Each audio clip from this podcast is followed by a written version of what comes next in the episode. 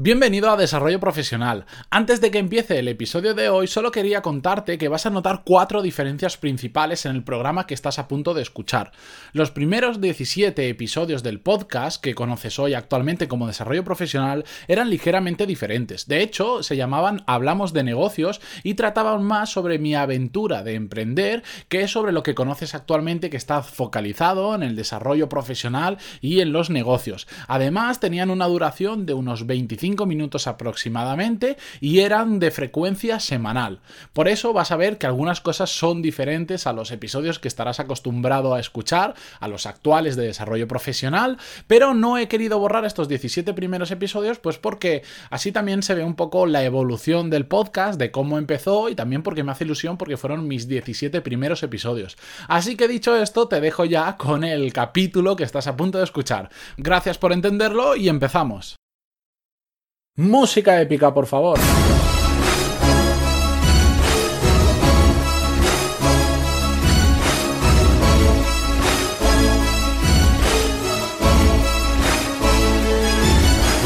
Muy buenos días a todos y bienvenidos a Hablamos de negocios. Soy Matías Pantaloni y a través de este podcast comparto todo lo que aprendo en el camino hacia mi meta, vivir muy bien de mi propia empresa. Como ya os he contado en episodios anteriores o las 34.000 veces que he intentado grabar este podcast antes, esto lo hago porque estoy cansado de que me cuenten la parte bonita solo de las historias, el final, y nunca nos cuentan qué han hecho entre medias para llegar hasta ahí. Pues yo he decidido cambiarlo y os voy a contar paso a paso todo lo que voy aprendiendo en el camino.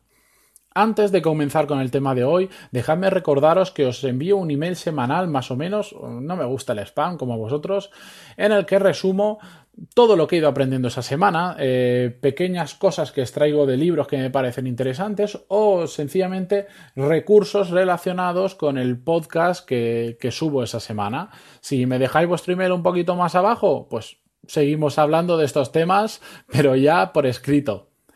Y comenzamos con el episodio de hoy. Como habréis visto en el título, vamos a hablar del fracaso y de cómo superarlo. Para ello, no veo una mejor forma que hacerlo que hablaros de mis propios fracasos, que lamentablemente han sido muchos, pero como veis todavía sigo sonriendo porque el mundo sigue girando, la verdad.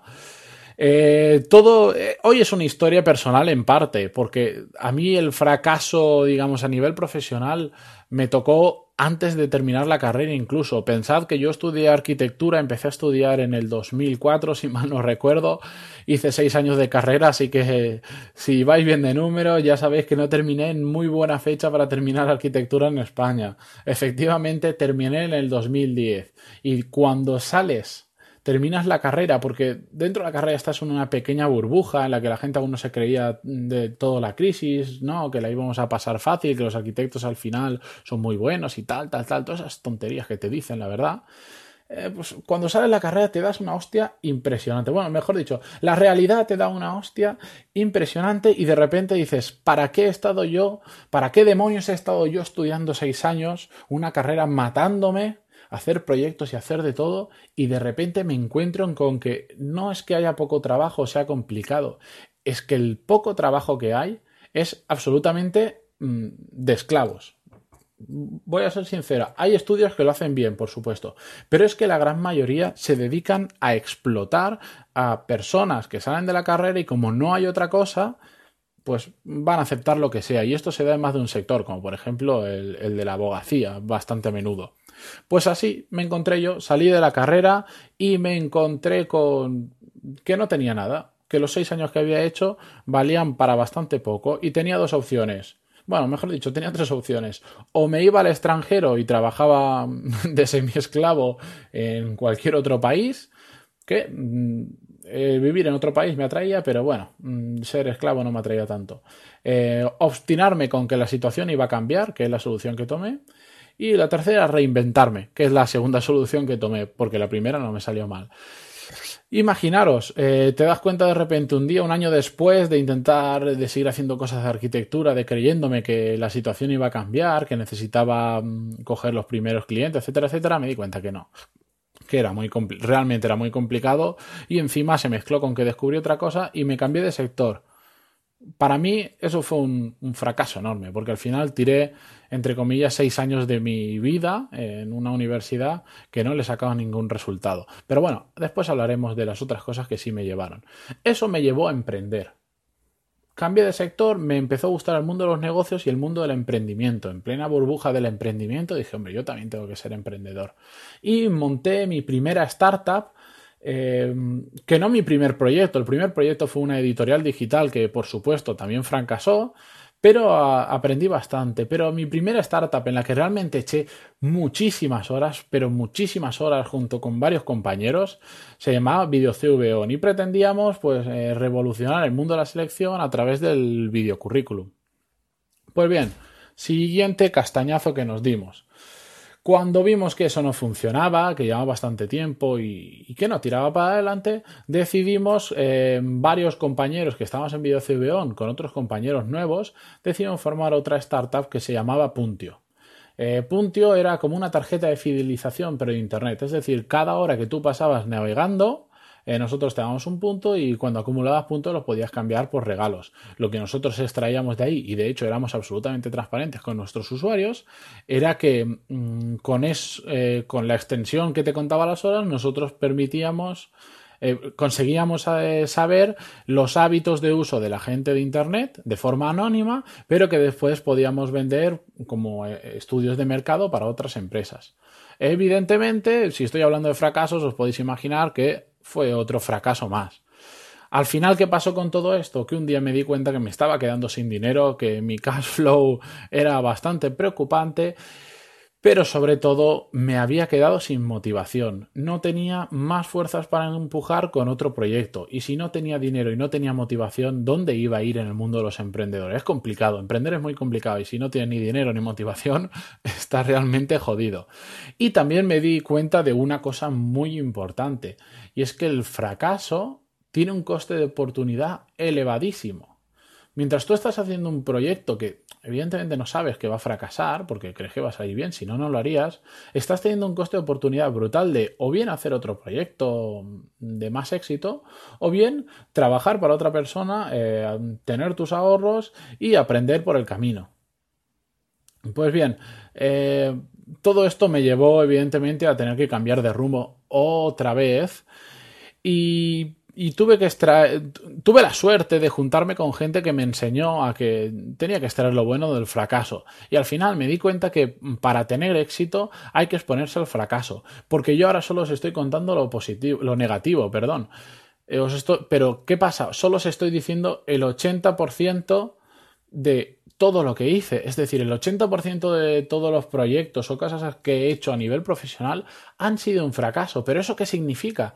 Que ha habido un 20% que no han sido un fracaso, han sido éxitos o mini éxitos. Ya sabéis que el éxito no, no, no es fácil, no es medible, no es una cosa que para todos sea igual. Para igual para una persona ponerse en forma es un éxito y para otro mm, sencillamente como no le interesa, pues aunque se pusiera en forma no lo considero un éxito. Pues yo el 20% de las cosas que hice más o menos sí que fue un éxito.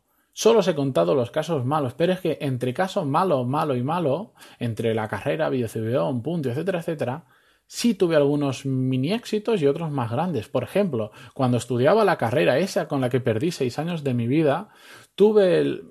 Bueno, al fin, eh, iba a decir tuve la oportunidad, no, pero tuve los cojones de empezar a presentarme a concursos de arquitectura. A esos en los que un alumno mediocre, de nota 6, 7 de media como yo, eh, pocas opciones tenía. Pero ¿qué pasó? Que al presentarte pues aumenta las opciones, tienes muchas más opciones que el que no se presenta. Y me presenté a uno, a dos, a tres, a cuatro y creo que si mal no recuerdo eran nueve en total y resulta que el primero que me presenté lo gané. Para la empresa Yadro, esta de las estatuitas, les hice el stand para las ferias y gané el concurso. Pero es que me volví a presentar a más concursos y al final saqué em, el primer premio para Gandía Blasco, que es una empresa de muebles de la comunidad valenciana muy importante a nivel internacional, con muebles súper chulos, y varias menciones de honor y finalistas y tercer puesto en, en otros concursos.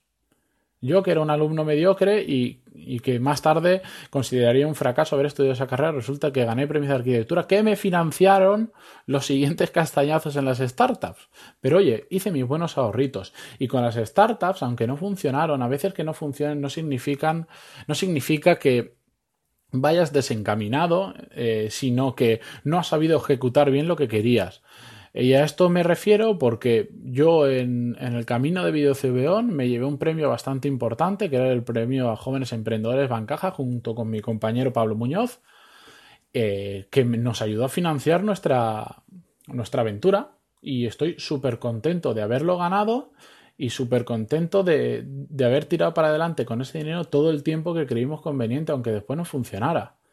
Por supuesto, después de, fracasar con dos startups, me tocó buscar trabajo. Pues resulta que ese trabajo, ese, ese, ingreso que tengo ahora todos los meses, lo considero un éxito. Y diréis, ¿cómo puede ser que un emprendedor que le toca trabajar para otro considere trabajar por cuenta ajena un éxito? Pues sí, porque gracias a eso lo que estoy aprendiendo, lo que llevo en dos años, de hecho hace ya dos años que llevo trabajando en, mi actual empresa, lo que he aprendido en dos años no lo he aprendido en los 28 anteriores. Y os lo digo de verdad. Y encima he conocido un montón de gente súper interesante, desde mi compañero de trabajo hasta inversores y gente con proveedores y gente con la que hablo prácticamente a diario súper, súper interesantes y que me enseñan un montón, por lo que para mí trabajar para esta empresa es todo un éxito. Otro ejemplo de, de, éxito, de mini éxito, este podcast que estáis escuchando hoy, hoy es solo el tercer episodio y ya ha habido gente que me ha escrito por email y me ha dado las gracias por haber hablado de determinados temas en el podcast porque le han servido. Hoy mismo estaba comiendo con un compañero de trabajo que escucha los podcasts y que me sigue en Facebook me decía, hostia, la, la publicación que pusiste ayer sobre la ley de Parkinson me ha molado mucho. Pues eso para mí es un éxito una persona, jamás, jamás alguien había venido y me había dicho algo así. Sentir que estás ayudando a una persona, eso mm, os puedo asegurar que no tiene valor. Y bueno, al final eh, de los fracasos, lo que tenemos que hacer es extraer lecciones. Dentro de lo malo que es fracasar, bueno, aprovechémoslo y, y extraigamos lecciones. Os voy a decir las 6-7 lecciones que yo pude aprender del fracaso. Ah, se pueden aprender muchísimas más y cada uno de vosotros seguro que tenéis 10.000 historias que de hecho me gustaría que me las contarais por email. Pero yo voy a contar las mías. Eh, número 1. Fracasé rápido y barato. Toda esa historia entre que terminé la carrera hasta que empecé a trabajar en otro sitio eh, no pasaron más de tres años y os Mm, podría decir que aportación de dinero mía que no tuviera ya antes. Prácticamente no puse dinero, era tiré de ahorros que ya tenía, de los que había ganado con premios y, con trabajo, en, trabajando en otros momentos, pero realmente no, perdí prácticamente dinero. Me, supe financiar bien y supe reinvertir todo lo que ganía, perdón, todo lo que ganaba y no me ha supuesto un dolor para el bolsillo. Jamás me he quedado en la calle, jamás me voy a quedar en la calle, de hecho. Por más que me dé en castañazo fuerte, jamás voy a quedarme durmiendo bajo un puente porque encontraré una forma de, sacar dinero. Lección número dos que aprendí, a que debo ser paciente. Y es que eh, casi todos los errores que casi todos los fracasos que he tenido se han debido a lo mismo, a que no he sido lo suficientemente paciente. La impaciencia por tener éxito ya me ha llevado a cometer errores, a ejecutar mal las ideas, a rendirme muy pronto. Os he comentado solo algunos fracasos, pero bueno, tengo algunos proyectos más por ahí entre medias que también son fracasos, pero y todos, todos, el 100% tienen el punto en común en que no he sido lo suficientemente paciente. Es cierto que hay un momento en el que tienes que saber cuándo bajar la persiana y, cerrar el chiringuito irte. Pero hay que ser pacientes y he descubierto que mi carrera en el mundo de los negocios es a largo plazo. Y si pienso a corto plazo en tener éxito, como no me toca la lotería, que tampoco sería un éxito porque cae del cielo, mm, no va a funcionar. Debo ser largoplacista y en los proyectos en los que realmente creo, como este podcast, muy largoplacistas. No pasa nada, el primer podcast lo escucharon 25 personas en en Evox. que lo subí y en mi página pues unas sesenta y tantas. O sea, no llegaron a 100 reproducciones. No me preocupa un pimiento porque el siguiente tiene un poquito más y este tercero tendrá un poquito más y cuando vaya por el número 65 tendrá un número de reproducciones que jamás me imaginaba que iba a poder tener. Tengo que ser paciente y no hay que rendirse a la primera. Tercera lección y muy importante, hay que empujar a tope. Pero cuando digo empujar a tope es como un auténtico animal. O sea, dejarse la piel en cada una de las cosas que hagas, porque al final, para hacer las cosas a medias, no las hagas. Disfruta de la vida, quédate tumbado en el sofá, vete a la playa, lo que sea. Pero si vas a la playa, incluso disfruta la playa a tope, no vayas con. no te tumbes y ya está. Váyate en el agua, nada un poquito, llévate fruta fresca, llévate una cervecita bien fría, agua bien fría, lo que quieras, pero disfrútala a tope.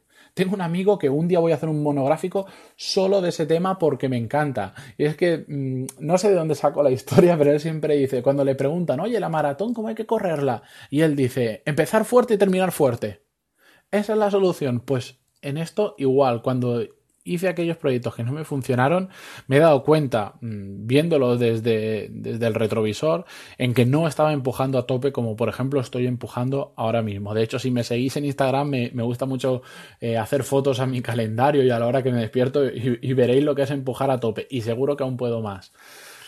Em, cuarta lección que aprendí, hay que conocer el sector en el que te metes ya me he metido en tantos sectores que no conocí, me he dado castañazos también por ello, que, que, no, que no vuelvo a pasar por ahí. Si me meto en un sector que no conozco será porque cojo un socio que lo conozca a la perfección y yo haré lo que sé hacer. Es muy importante, es muy fácil ponerse a emprender y pensar en cosas y decir, oh, esto estaría muy bien, esto estaría, pero si no conoces el sector, es muy complicado. O moléstate en conocer el sector a muerte y entonces adelante. Pero si no lo conoces, yo me iría a otra cosa que conozca y encima que te guste. Quinta lección que aprendí. Eh, que realmente emprender es el camino que quiero seguir.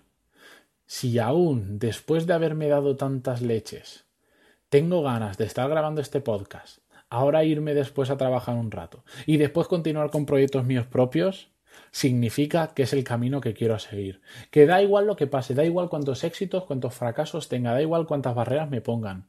Sé que este es mi camino, porque a pesar de haberlo pasado mal, me sigo levantando a las 6 de la mañana para trabajar en mis proyectos. Siguiente lección que aprendí, que he perdido el número, creo que vamos por la número 7. Y sí, el fracaso, o en este caso el multifracaso, lo que ha conseguido es aumentar la, la capacidad de mi cerebro, eso que llaman la resiliencia, al fracaso. Ya me da igual si fracaso, bueno, pues seguramente estaré cabreado unos cuantos días y, me plantearé por, por qué, por qué he vuelto a repetir algún error. Pero es que me da igual, porque sé que cada X fracasos que tenga voy a tener un éxito. Pues no voy a tener ni un éxito si no lo intento, pero ni uno. No conozco una persona que tenga éxito que no haya fracasado nunca. Al final eh, tienes un estado mental en el que te da igual fracasar. Y por último, la última lección que aprendí, la número 8, es que es mejor fracasar que no hacer nada. Porque de no hacer nada no se aprende nada. De fracasar al menos has tomado acción y has aprendido cosas. Si no haces nada, ¿qué vas a aprender de ahí? Pues nada. Y antes de terminar, bueno, quería, lo tengo aquí apuntado para no olvidarme de decirlo, que esto no es una oda al fracaso. Mm, a mí tampoco me gusta fracasar, por supuesto. Lo único que intento y lo que me gustaría que hicierais vosotros si habéis tenido algún fracaso es que hay que sacar lo bueno. hay que sacar lo bueno de lo malo. Si no, ¿qué vamos a hacer? ¿Amargarnos por haber fracasado? Pues no, vamos a ver lo bueno, vamos a ver todo lo que hemos aprendido y vamos a ver que el éxito ya está un poquito más cerca. Hay un libro que me gusta mucho, de hecho, eh, eh, a los que estáis suscritos por el email, eh, os hablo de él esta semana un poco, que se llama Rework de los autores Jason Fried y David Heinen Un poco complicado de pronunciar, pero bueno, si buscáis Rework en Google o en Amazon lo encontraréis. En uno de sus capítulos eh, dice una cosa que me parece muy acertada en relación a este tema. Y es que aprender del fracaso está muy bien, pero realmente de lo que hay que aprender es del éxito. Porque el éxito te enseña una forma de hacer las cosas que funciona. El fracaso, bueno, aprendemos una lección, pero estamos aprendiendo un camino que no seguir. Yo, como ellos dicen en el libro, yo prefiero aprender el camino que sí que hay que seguir para repetirlo hasta que se gaste y hasta que no funcione más. Y antes de irme, volver a recordaros que si dejáis vuestro email, os cuento cosas como esto, como ejemplos de este libro Rework y todo lo que voy aprendiendo en el camino hacia mi meta semana a semana y es bastante interesante porque os complemento bastante los podcasts. Así que nos vemos la semana que viene. Sinceramente, aún no sé de lo que voy a hablar porque tengo tantos temas de los que me gustaría hablar que tengo que priorizar, pero seguro, seguro que es uno de los que me habéis recomendado los suscriptores, que varias personas me han dicho, por favor, habla de este tema o por favor, habla del otro que me interesa y sé que te gusta. Eh, probablemente hable de uno de ellos y os cuente en uno de los proyectos en los que estoy metido, porque poco a poco voy a empezar ya a contaros qué voy haciendo para alcanzar el éxito, que para eso está este podcast, ¿vale? Un saludo a todos y nos vemos la semana que viene. Adiós.